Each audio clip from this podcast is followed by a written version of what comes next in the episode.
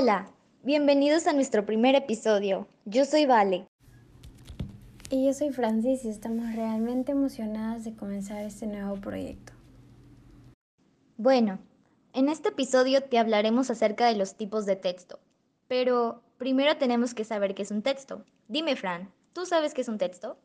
Sí, un texto es un documento escrito en donde se nos permite registrar cualquier tipo de información.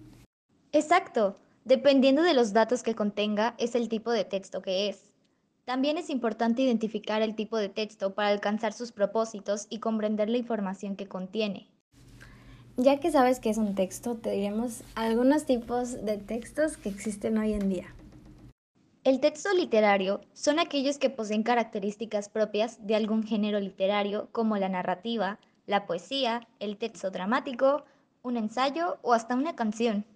También se caracteriza por el uso de las figuras literarias, si no sabes qué son las figuras literarias, no te preocupes, en el próximo episodio te explicaremos a detalle cada una de ellas. Continuemos con el texto argumentativo, que contiene opiniones, ideas y posturas sobre un tema en particular. Su objetivo es persuadir al lector, transmitir mensajes o opiniones que están fundamentados por razonamientos y datos que nos demuestran la veracidad o falsedad de lo dicho en el texto. El texto científico aborda las teorías, los conceptos o cualquier otro tema que esté basado en un conocimiento científico que surge de una investigación y deben ser objetivos. Este tipo de texto busca transmitir de una manera clara y concisa los resultados de un trabajo de investigación de un tema en específico.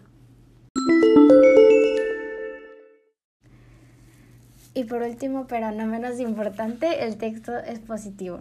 Eh, este es aquel que aborda de una manera objetiva un asunto determinado. Trata de explicar lo que sucede también de manera clara y concisa. Unos ejemplos de textos expositivos son los divulgativos, los cuales están dirigidos hacia un público amplio y que aborda temas de interés general en una perspectiva simple y democrática. Otro ejemplo puede ser el especializado, el cual utiliza un lenguaje técnico, el cual está dirigido a entendidos de la materia, lo cual supone un riesgo alto para los lectores no experimentados en el tema. Bueno, hemos llegado al final de este episodio. Esperamos que te sirvan estos datos para ampliar tus conocimientos y poder mejorar. Recuerda seguirnos en las redes sociales, nos puedes encontrar como Empalabrarte Oficial en Instagram y Empalabrarte en Facebook. Muchas gracias por escucharnos. Los veremos en el próximo episodio. Bye.